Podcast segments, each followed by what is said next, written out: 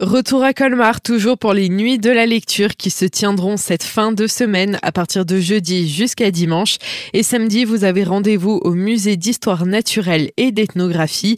On voit toutes les activités proposées avec Joël Kugler, chargé de l'action culturelle et de la communication du musée d'histoire naturelle et d'ethnographie de Colmar. On commencera à 17h15 hein, jusqu'à 17h45. On participe au marathon Proust où il y a d'autres structures aussi pour euh, les autres jours donc sur Colmar. Donc il y a une lecture à voix haute par le public de pages de l'ouvrage de Proust à la recherche du temps perdu. Donc euh, j'invite bien sûr euh, les auditeurs à s'inscrire au musée. Ensuite, nous avons la compagnie de théâtre tout-terrain TTT. fait donc une animation de lecture théâtrale dans les salles de collection du musée sur le thème peur et tremblement. Donc là, pareil, hein, il faut s'inscrire.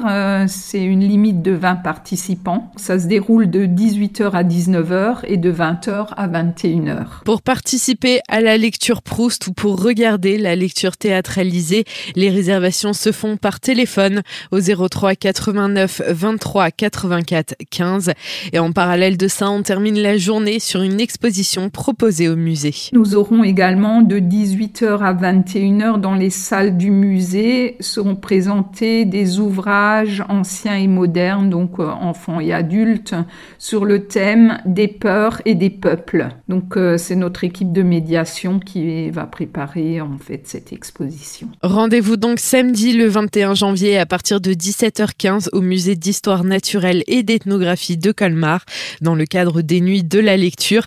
Elles se tiendront aussi un peu partout dans Colmar dans tous les sites culturels partenaires de la ville à partir de jeudi et jusqu'à dimanche. Retrouvez le programme complet des animations sur le site nuitdelalecture.fr faire.